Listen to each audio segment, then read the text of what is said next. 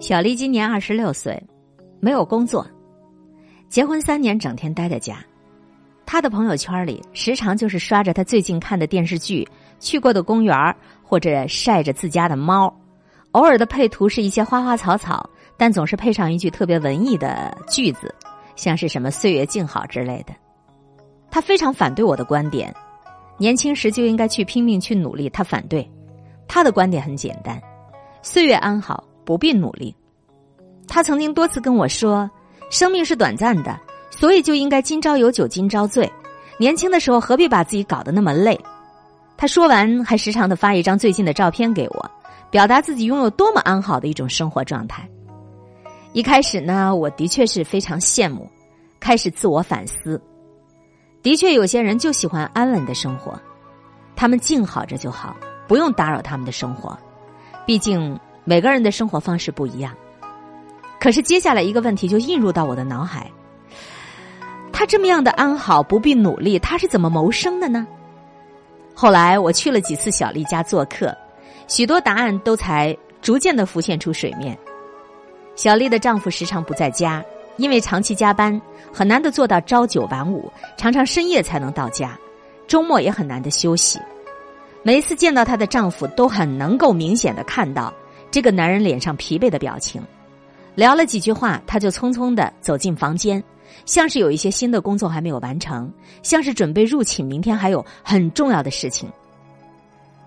小丽的丈夫的确很能赚钱，现在已经是一家公司的副总，可是高薪水背后的结果是他每天疲惫不堪的回家，还有强颜做欢笑的应酬。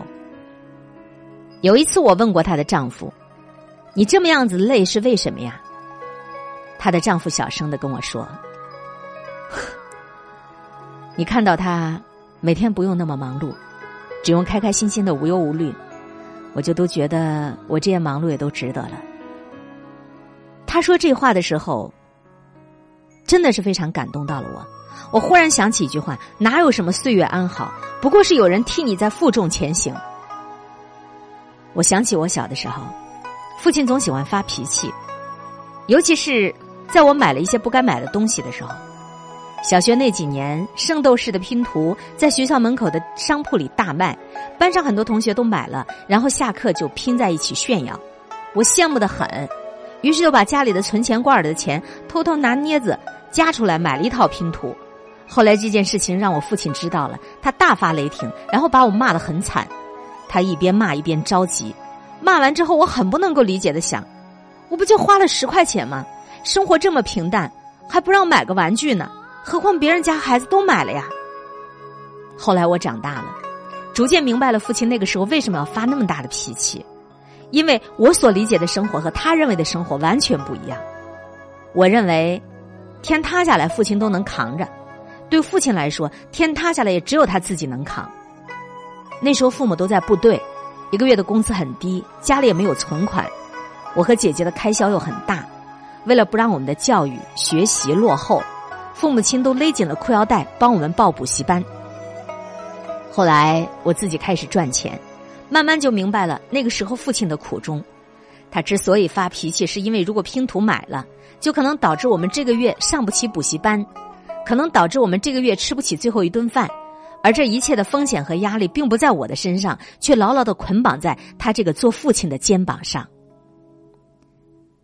那一段我觉得岁月安好的日子，不过是我的父母亲用胸膛抵挡住了大风大浪，让我在他们身后的港湾感觉很安全而已。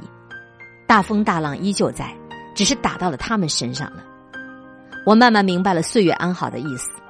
这个世界不曾有所谓的安好与稳定，所谓的稳定和岁月安好，要不是自己拼命过后的平静，要不是有人正在替你负重前行。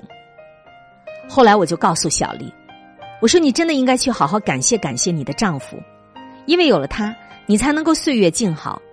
他是你这一辈子都应该珍惜的人。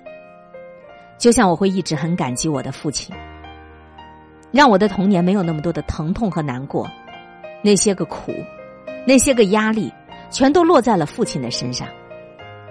长大之后，当我不得不独自面对这些疼痛的时候，我才知道。岁月它一直不安好，不拼命的日子就代表着后退。